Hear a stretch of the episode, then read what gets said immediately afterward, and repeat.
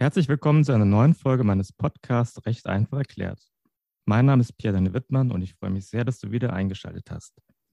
In dieser und den beiden kommenden Folgen dreht sich alles rund um Startups. Von der Gründung über die Finanzierung bis hin zur Rechtsberatung von Startups. Als Gast und Interviewpartner habe ich Nils Bremann, den Startup-Anwalt, eingeladen. Nils berät seit 2015 ausschließlich Startups und kennt die Herausforderungen, den Startups in der Gründungsphase als auch in den weiteren Lebenszyklen eines Startups ausgesetzt sind. Wenn das für dich interessant klingt, dann bleib gerne dran.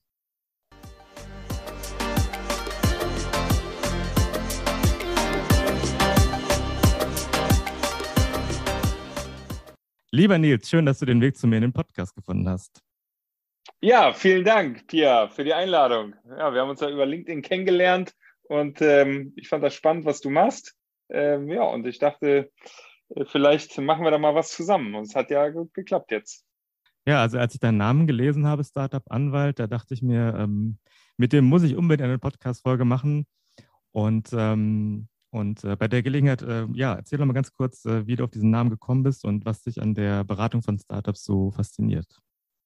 Gerne. Äh, genau, ich bin jetzt seit 2015, ähm, wie du richtig sagtest, Rechtsanwalt, habe ähm, äh, angefangen, ähm, nicht gezielt Startups zu beraten, sondern habe eher mit dem Thema Gesellschaftsrecht, äh, Wirtschaftsrecht, äh, Arbeitsrecht so ein bisschen gestartet und habe aber relativ schnell gemerkt, ähm, dass ich eigentlich in einem ja, sehr dynamischen Umfeld lieber beraten möchte und ähm, ja auch irgendwas tun möchte, mit dem ich auch so ein bisschen helfen kann. Ne? Also wir sind ja schon sehr privilegiert, äh, wenn wir Jura studieren können ähm, und wenn wir dann im Prinzip als Rechtsanwälte arbeiten können.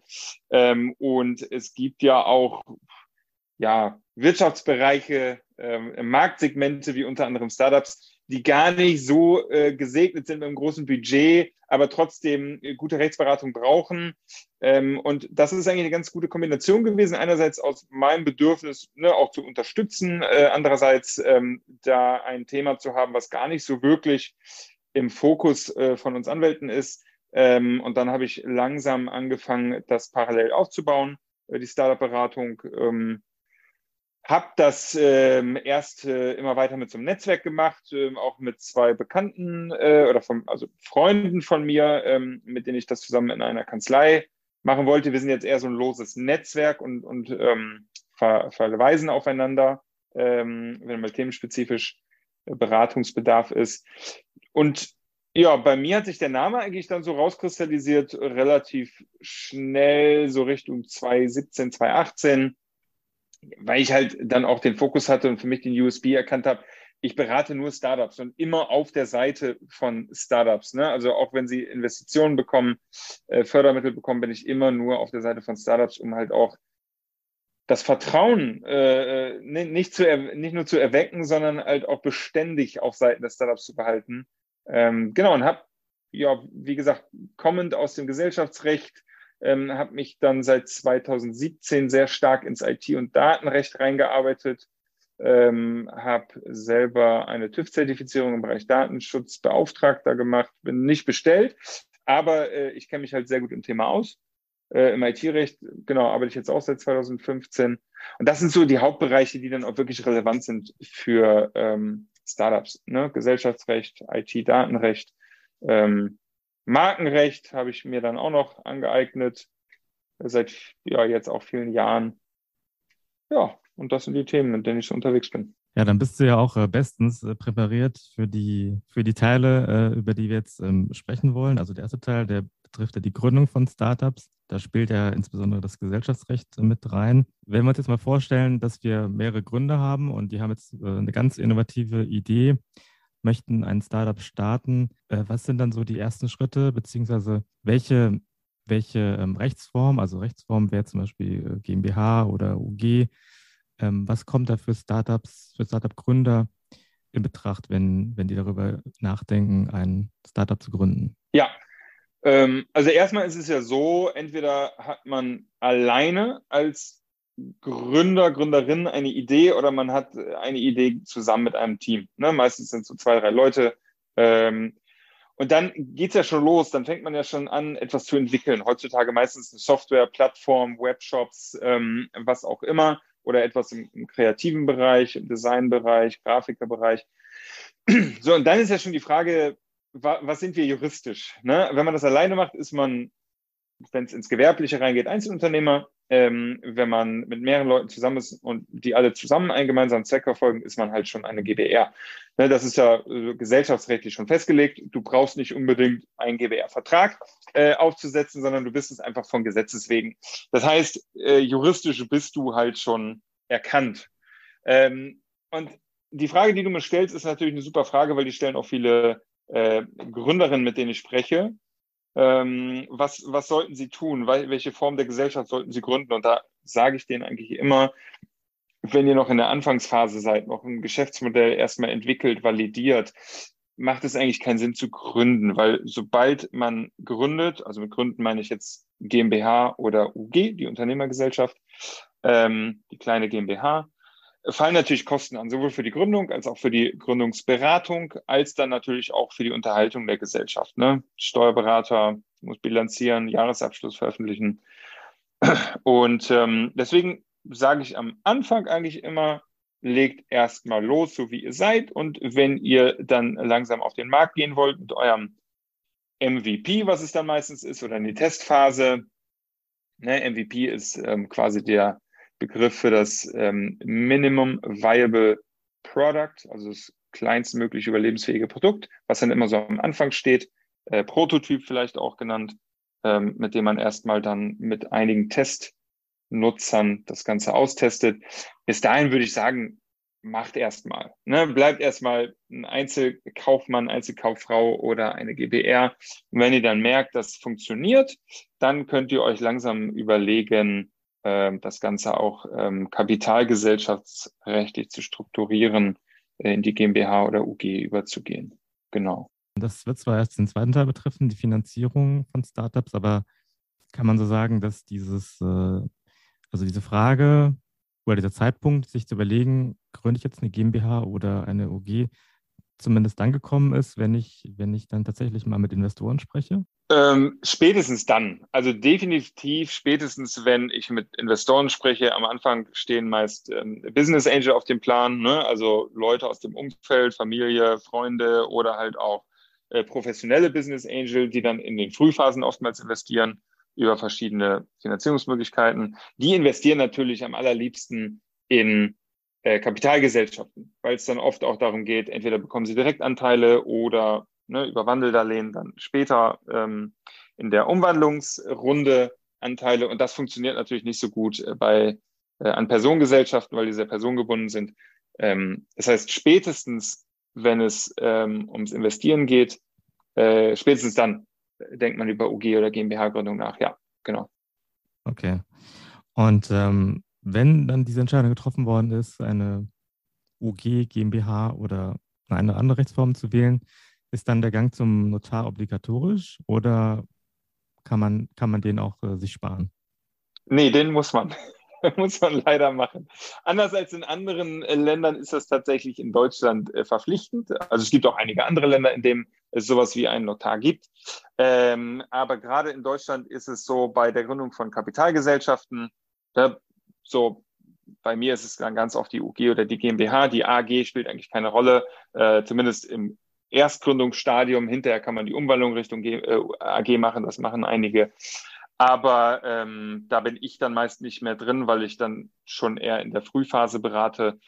Äh, klar, du musst äh, mit dem Gesellschaftsvertrag, also der Satzung zum Notar und musst das Ganze beurkunden lassen. Das schreibt im Prinzip halt das deutsche Recht äh, so vor, ganz genau. Okay. Aber ähm, weil jetzt gerade Gesellschaftsvertrag und Satzung äh, als Begriffe verwendest, äh, gibt es da einen Unterschied oder ist das, ähm, wie ist das zu verstehen? Nee, das ist tatsächlich, ähm, das sind zwei Begriffe für eine und dieselbe Sache. Also ein Gesellschaftsvertrag ist eine Satzung und das ist im Prinzip so dieses Basisdokument, was du ähm, erschaffen musst, äh, was ähm, deine Gesellschaft formt. Ja, das ist das Dokument, was der Notar beurkundet. Äh, das ist auch das Dokument, was dann beim ähm, Handelsregister hinterlegt wird.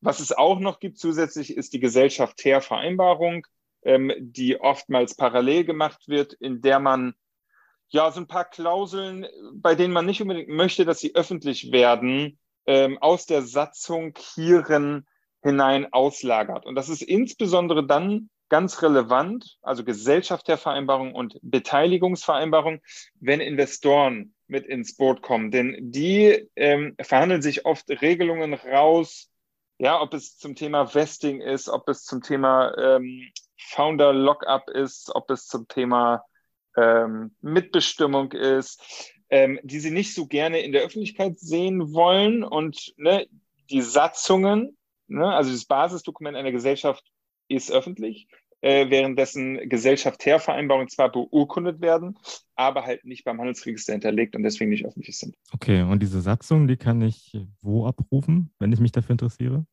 Ähm, abrufen ist, ist, ein gutes Wort.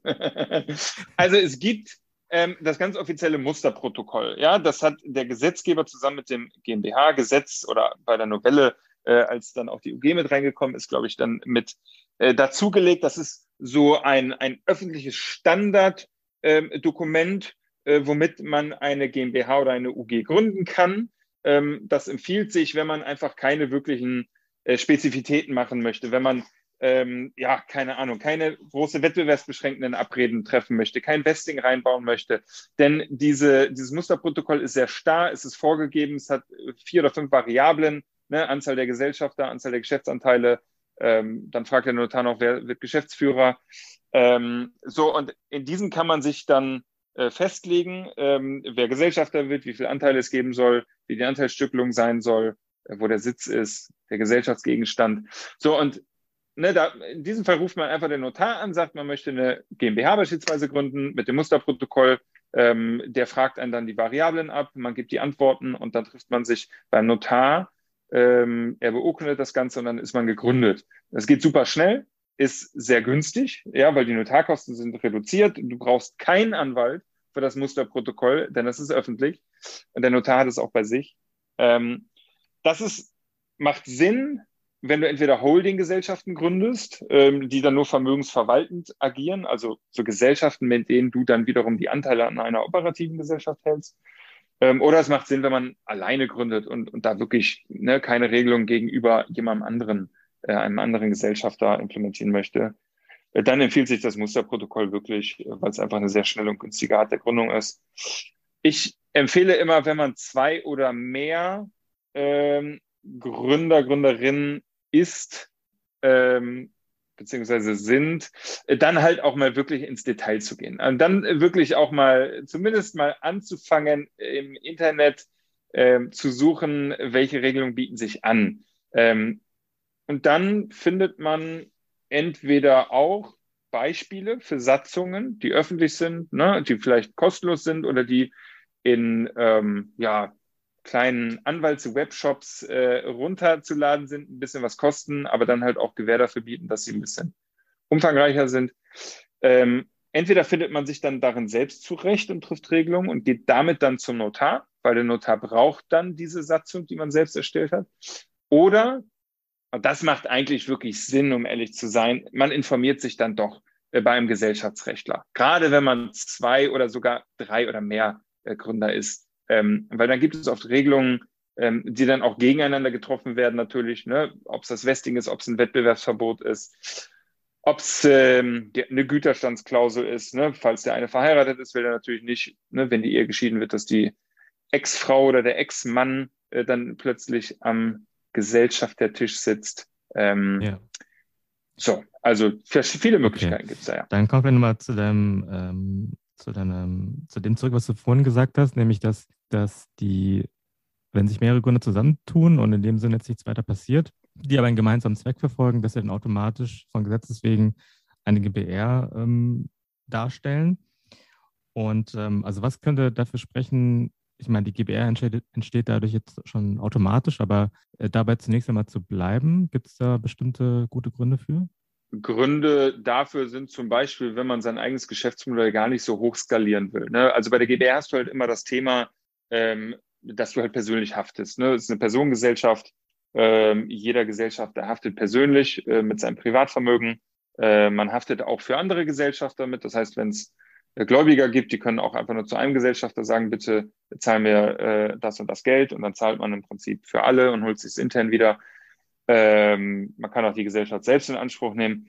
Aber das ist halt immer so dieses übergreifende Thema, ähm, wo dann am Ende doch viele sagen, ich möchte da weg von der GBR, weil es halt eine persönliche Haftung gibt. Und das ähm, ist insbesondere für skalierende Geschäftsmodelle skalierend bedeutet in dem Sinne, dass man einfach sich an ganz viele Nutzer richtet, also ganz viele Vertragsverhältnisse irgendwann hat.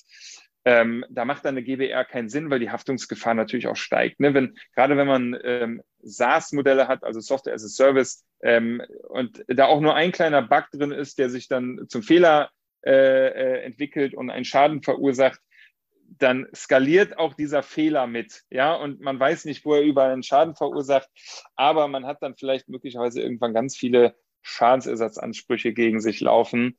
Ähm, und wenn man dann noch in der GBR ist und persönlich haftet, dann muss man vielleicht sogar die Privatinsolvenz anmelden irgendwann. Ähm, da lohnt es sich dann natürlich, eine, eine Haftungsbeschränkung zu haben. Äh, und die erreicht man dann über die Kapitalgesellschaften, UG oder GmbH.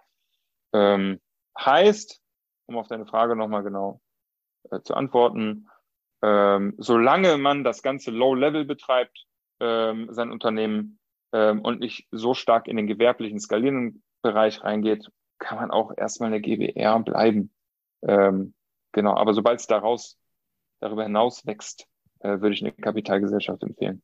Das ist im Prinzip schon meine, meine nächste Frage beantwortet, und zwar, warum man sich für eine GmbH oder eine UG, also eine Kapitalgesellschaft, entscheiden sollte.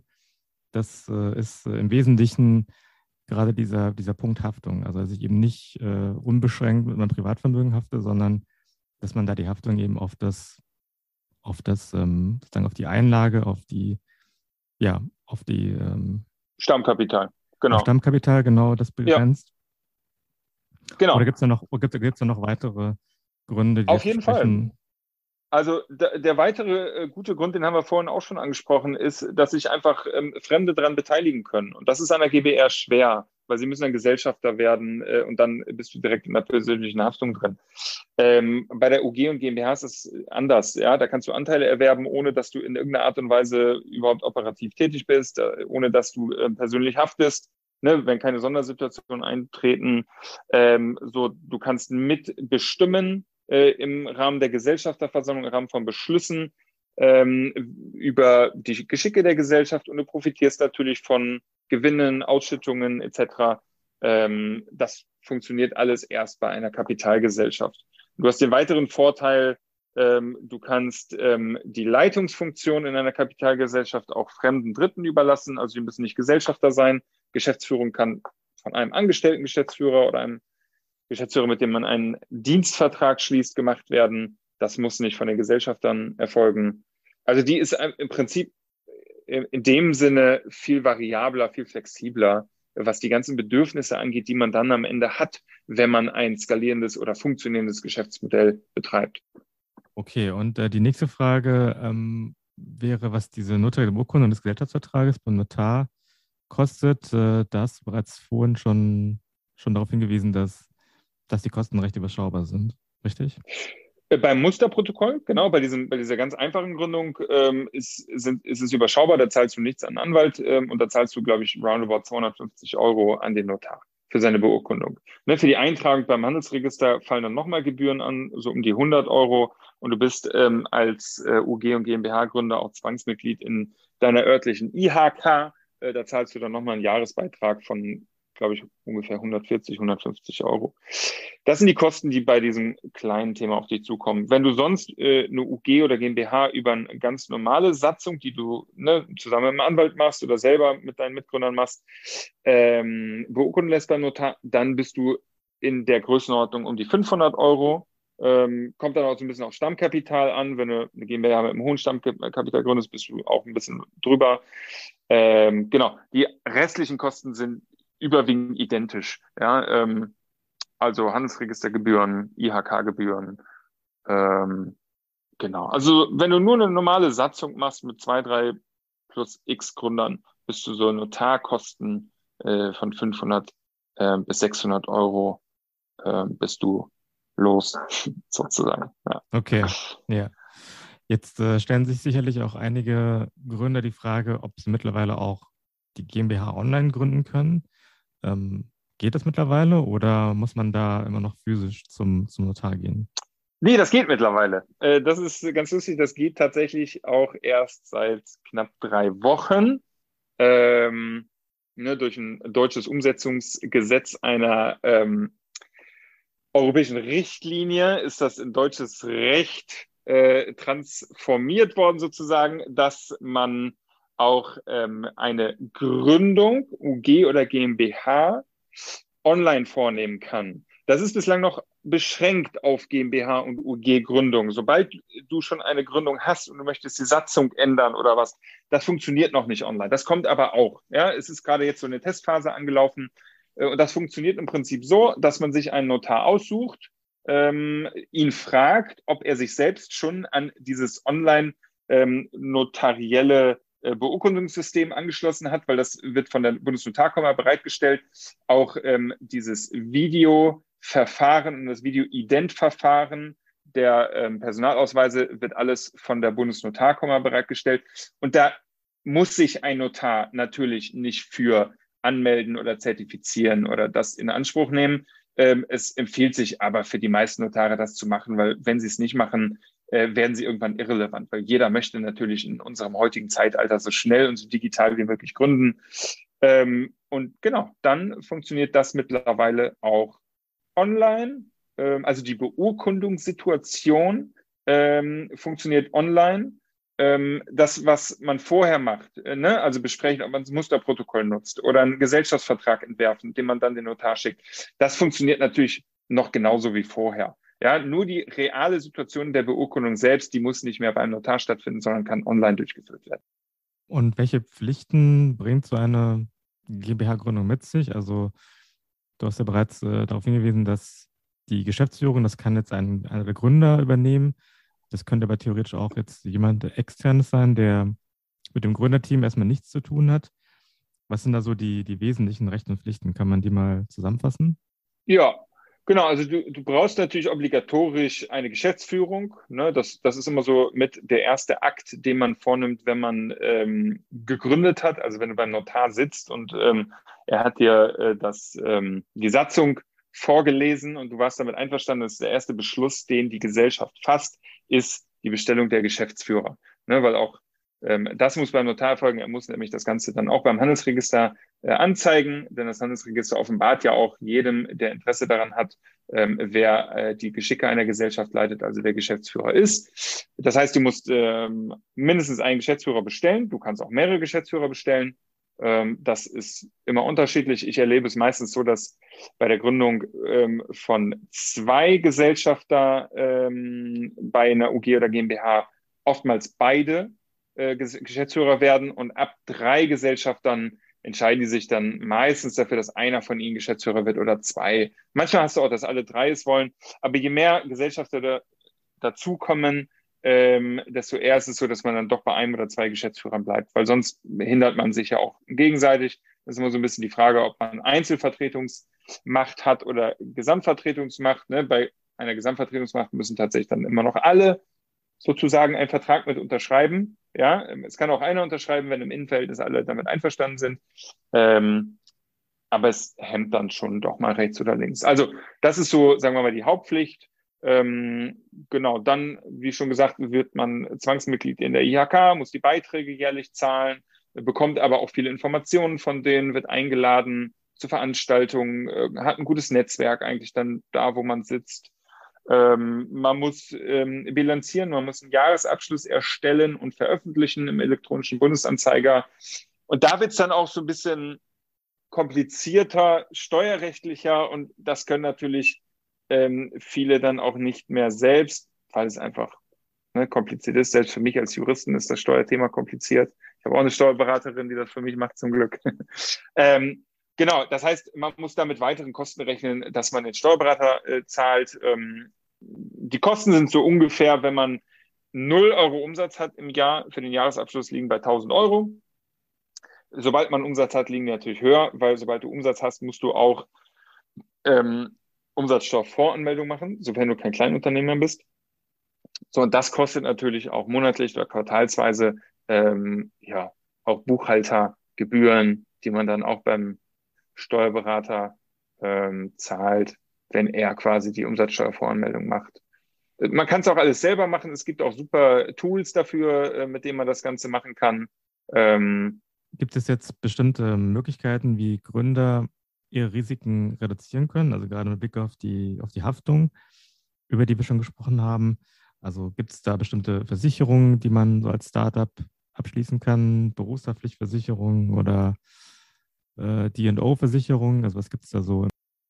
Ja, einerseits muss man natürlich gucken, äh, in welchem Themenbereich ist man unterwegs, ja. Und ähm, es bietet sich eigentlich für die meisten Gründerinnen und Gründer an, zumindest eine Betriebshaftpflichtversicherung zu schließen. Also eine Versicherung, die dann Schäden versichert, die durch das eintreten, was man im Prinzip als Produkt, Dienstleistung etc. anbietet. Ne? Also ich bin überwiegend im Softwarebereich unterwegs oder im digitalen Bereich unterwegs. Ähm, da rate ich den Gründern immer, sich mal mit einem guten Versicherungsmakler zusammenzusetzen, eine Betriebshaftpflichtversicherung abzuschließen. Ähm, und dann geht's halt auch schon rein in eine äh, Cybersecurity-Versicherung, ähm, in eine Risiko, IT-Risikoversicherung. Also da gibt es eine Vielzahl an möglichen Versicherungen, die einem angeboten werden. man muss dann natürlich genau hingucken, welche man abschließt. Ähm, also Thema eins ist, man sollte produktspezifische Versicherungen äh, mal unter die Lupe nehmen und gucken, was ist sinnvoll. Und dann genau äh, diese Versicherung, die du auch schon sagtest, die Directors and Officers Versicherung, DNO-Versicherung, die gilt dann im Prinzip, äh, die sichert ähm, fahrlässiges, vielleicht sogar manchmal grob fahrlässiges Fehlverhalten der Geschäftsleitung selbst ab. Ähm, ich glaube nicht, dass sie, ja, nee, Vorsatz sowieso nicht, aber grob fahrlässige Pflichtverletzungen, manche auch nicht. Da muss man sich genau informieren beim guten Versicherungsmakler, was die alles abdeckt. Äh, kann ja immer mal sein, dass man auch als Geschäftsführer ähm, eine Entscheidung nicht richtig trifft. Ähm, Im Gesellschaftsrecht wird das immer so ein bisschen anhand der Business Judgment Rule bewertet. Also ne, was, was würde ein ordentlich und gewissenhafter äh, Geschäftsmann für eine Entscheidung treffen in einem spezifischen Fall? Ähm, so, und wenn das dann noch umfasst war vom Geschäftszweck, dann sagt man meistens, nee, ist keine grobe Fahrlässigkeit, Vorsatz schon gar nicht, ist nicht mehr umfassbar, ähm, ist es vielleicht sogar im Bereich grober Fahrlässigkeit. Und wenn dann daraus ein Schaden resultiert, ob bei Kunden oder bei der Gesellschaft selbst, bei Kunden die Gesellschaft in Anspruch nehmen, ähm, ich glaube, sowas deckt dann die äh, D&O-Versicherung ab. Vielen Dank, Nils, für deine guten Antworten. Wenn dich, liebe Zuhörerinnen, lieber Zuhörer, das Thema Finanzierung von Startups interessiert, dann empfehle ich dir, in die nächste Folge dieses Podcasts reinzuhören. Da sprechen Nils und ich genau über dieses Thema, alle rechtlichen Fragen rund um das Thema Finanzierung von Startups. Und ähm, dementsprechend würde ich mich darüber sehr freuen, wenn du am Freitag wieder in diesen Podcast reinschaltest. Bis dahin wünsche ich dir eine gute Zeit und mach's gut.